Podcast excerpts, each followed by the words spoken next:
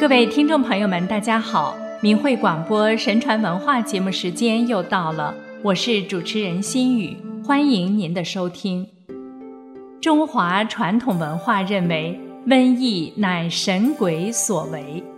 道家《太平经》上说：“阴气盛阳，下欺上，鬼神邪物大兴，而昼行人道，极易不绝，而阳气不通。”《太平经》也指出，善者自兴，恶者自病，吉凶之事皆出于身。人若不敬神灵，道德沦丧，自然做的恶事就多，积攒到一定程度就会招难。如果社会整体道德水平下滑，瘟疫等灾变就会来临。那么，如何化解呢？儒家认为，一个人能认错悔过是安身立命之本；而在佛家看来，真心忏悔则是消减业力、避祸消难的根本。加之诚念真言，就会得到神灵的护佑和加持，从而化解磨难。今天的神传文化节目。我们为大家讲几个古今真实的小故事。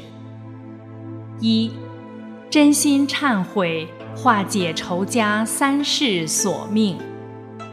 明朝刑部右侍郎、东林八君子之一的高攀龙，在《高氏家训》中说：“见过所以求福，反己所以免祸。常见己过。”常向集中行矣。清人王世贞在其笔记里记载了一个书生真心忏悔、化解仇人三世投生他家索命的故事。清朝时，安徽桐城有个书生叫姚东朗，他有个儿子叫三宝。三宝九岁的时候，忽然得了一场大病。三天三夜不吃饭，只是喝水，并且口念佛经。疏忽间，三宝的口音突然变成了河南口音，家里人感到很奇怪。三宝对父亲姚东朗说：“我前世是河南地域的一个和尚，和某道人曾经同屋相处，那时我手里有三十斤。”道人就想把我的钱借走，我当时拒绝了。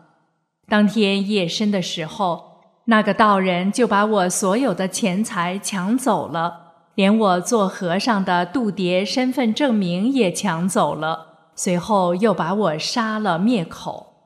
我冤死后就转生到父亲您家中来了。那时我是您的弟弟，叫松少的，就是我。那个道人后来死后，也转生到父亲您家中来了，做了您的女儿。现在出嫁到溧阳潘氏的，就是杀我的道人转生的。他六七岁的时候，我看他弱小，不忍心报复杀他。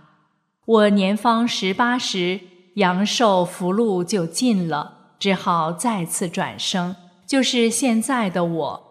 您的儿子，而今他已经远嫁了，我又无法报仇，还得再转生一次，才能报这劫财夺命之仇。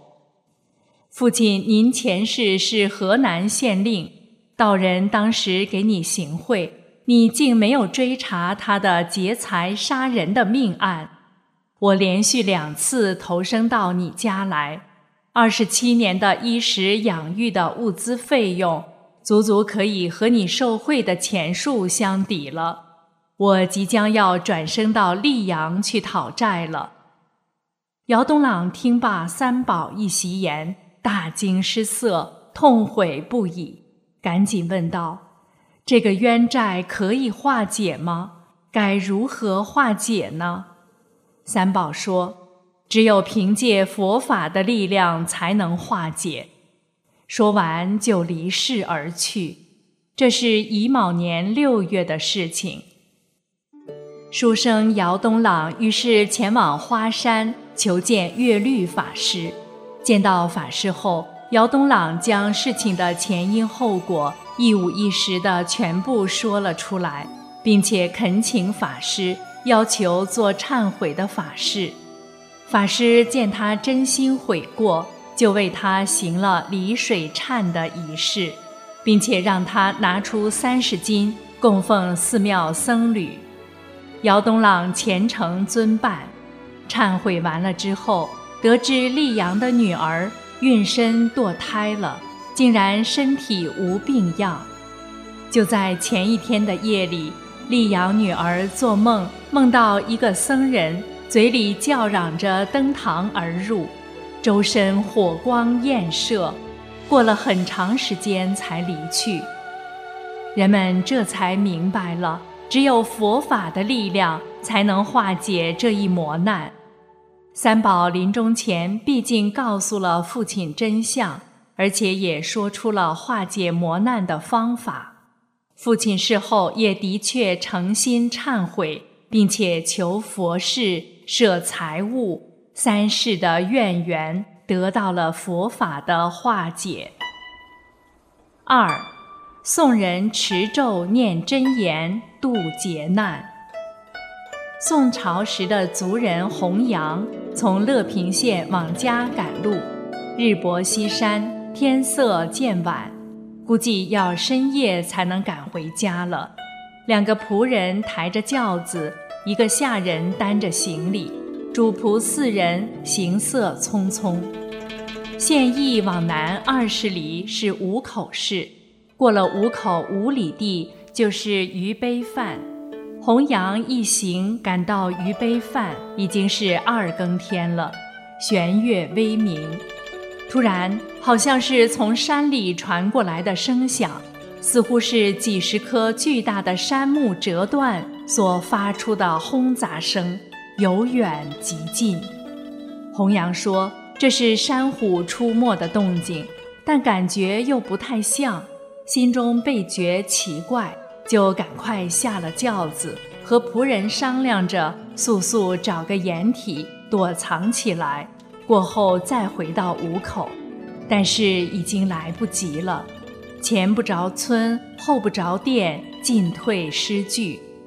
看看路左边的一条小溪已经干涸了，就赶紧走下去藏匿起来。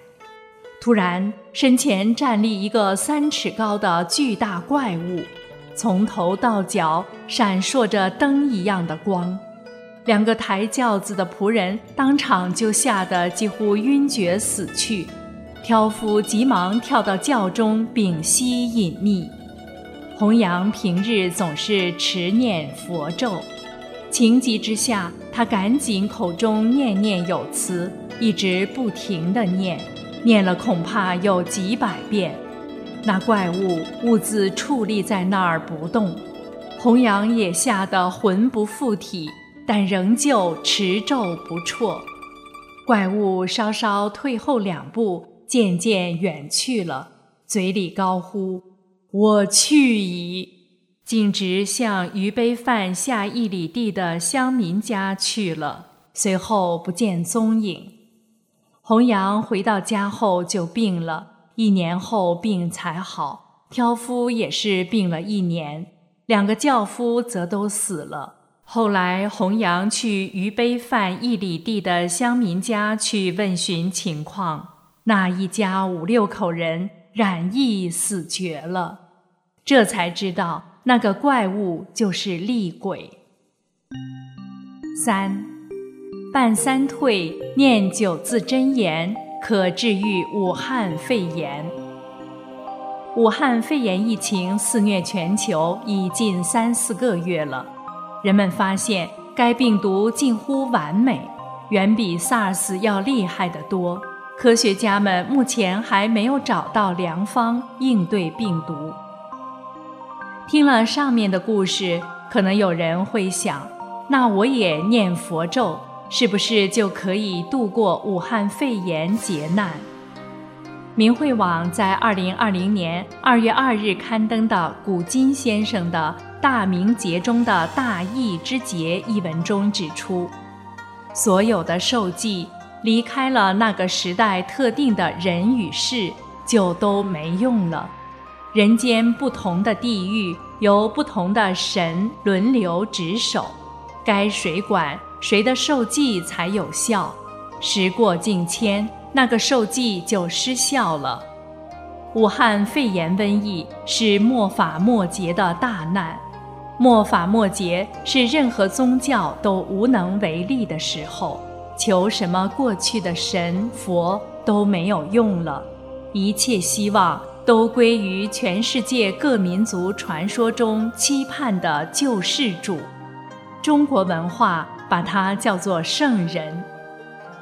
同时，古今先生还指出。平温绝招在绝不在药。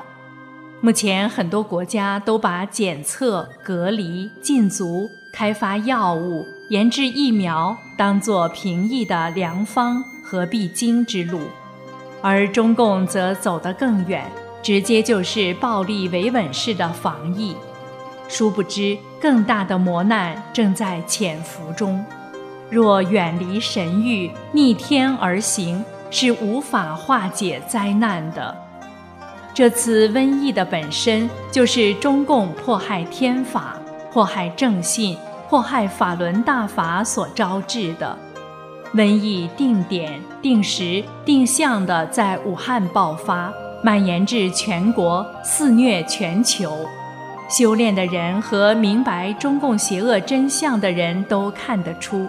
这次瘟疫就是为清除中共而来，全世界疫情严重的地区与个人，都是认不清中共邪恶的国家与地区，或是拿了中共的钱，在世界上替中共站台、帮腔，甚至沆瀣一气的亲共者们。明白了这样的正理，我们就不难找到解药，那就是远离中共。成念九字真言，就会帮助您度过劫难。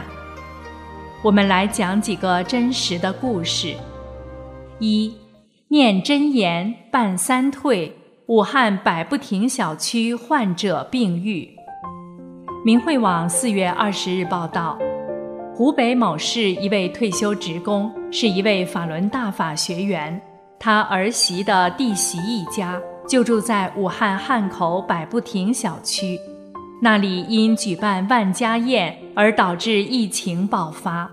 他母亲已感染上武汉肺炎，发烧、胸闷、呼吸困难，他自己也有轻微的咳嗽症状，因医院没有床位而只能在家自行隔离。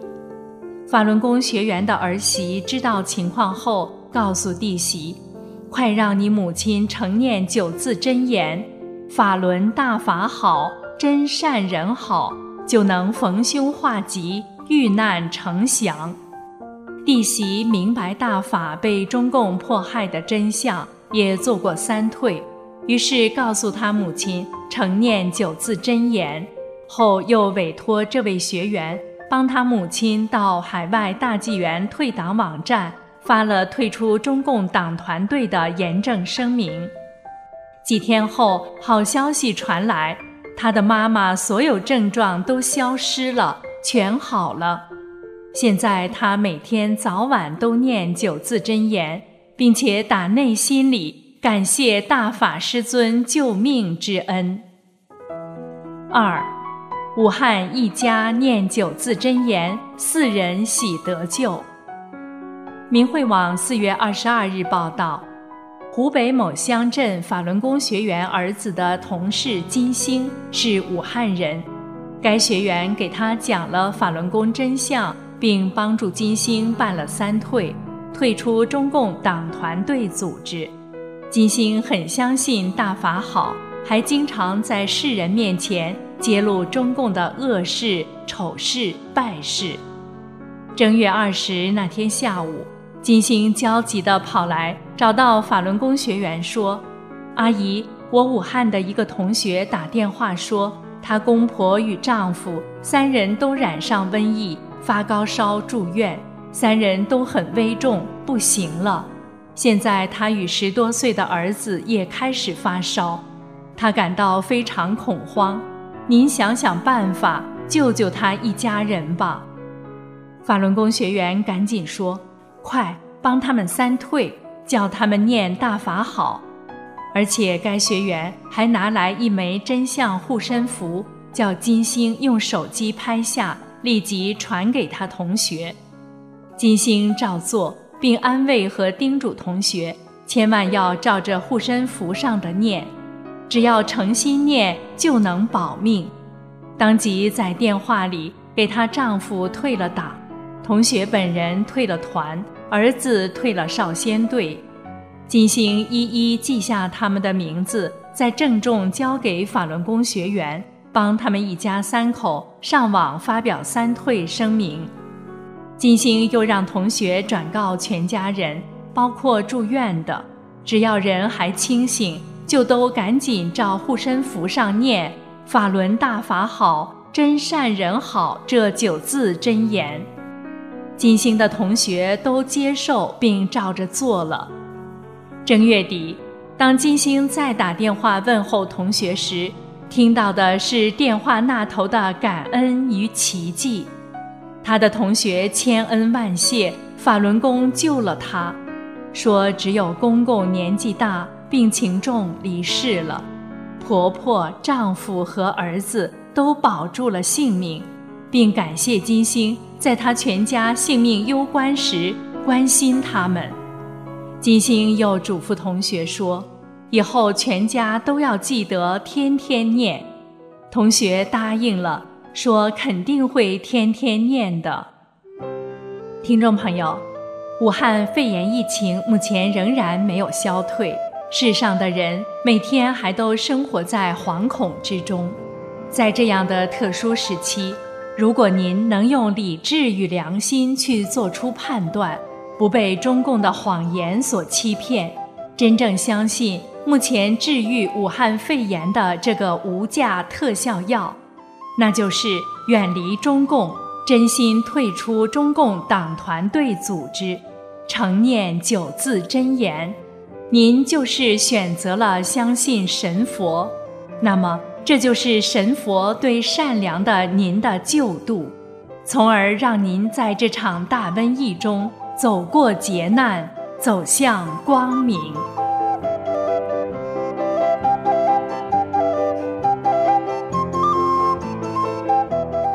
好了，听众朋友，今天的节目就为您播送到这里。心语感谢您的收听，下次再见。